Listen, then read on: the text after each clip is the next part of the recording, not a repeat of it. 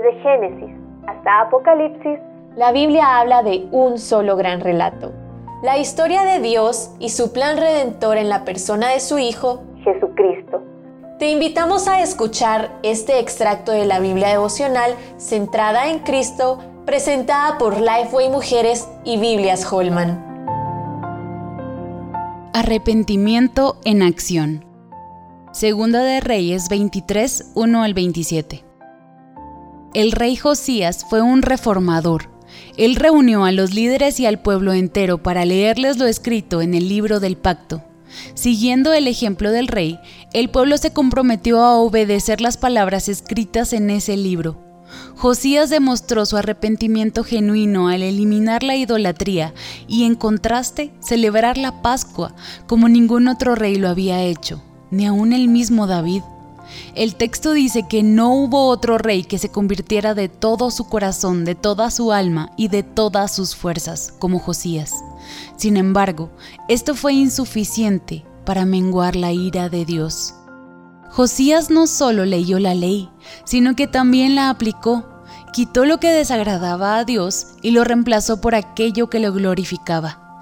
Así es el arrepentimiento genuino, el que lleva a la acción. Pero aún con las excelentes credenciales de este rey, la ira de Dios no se apartó del pueblo.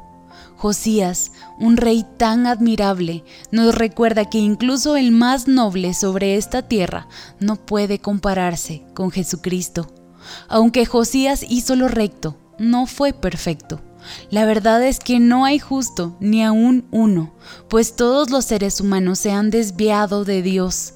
Solo Jesucristo es ese rey que cumplió toda la ley de Moisés y apaciguó la ira de Dios en contra nuestra. Hoy llevamos esto a la práctica en dos formas. Primero, somos llamadas a obedecer según la instrucción de las escrituras. Ellas son nuestro único medio fiable para conocer y obedecer a Dios. No podemos acatar sus mandamientos si nos dejamos guiar por nuestro corazón o por lo que el mundo propone. En segundo lugar, el arrepentimiento genuino se demuestra por los frutos. Aunque nuestra salvación es por gracia, las buenas obras son su resultado natural. El verdadero arrepentimiento no se trata simplemente de abandonar el pecado, sino que también incluye reemplazarlo con acciones justas que glorifiquen a Dios. Quita el orgullo y reemplázalo por la humildad, la rebelión por la sumisión, la ingratitud por la gratitud, la ira por el dominio propio la crítica por la amabilidad, la hipocresía por la sinceridad. ¿Qué debes remover de tu vida que no agrada a Dios? ¿Y con qué podrías sustituirlo para glorificar a tu Rey?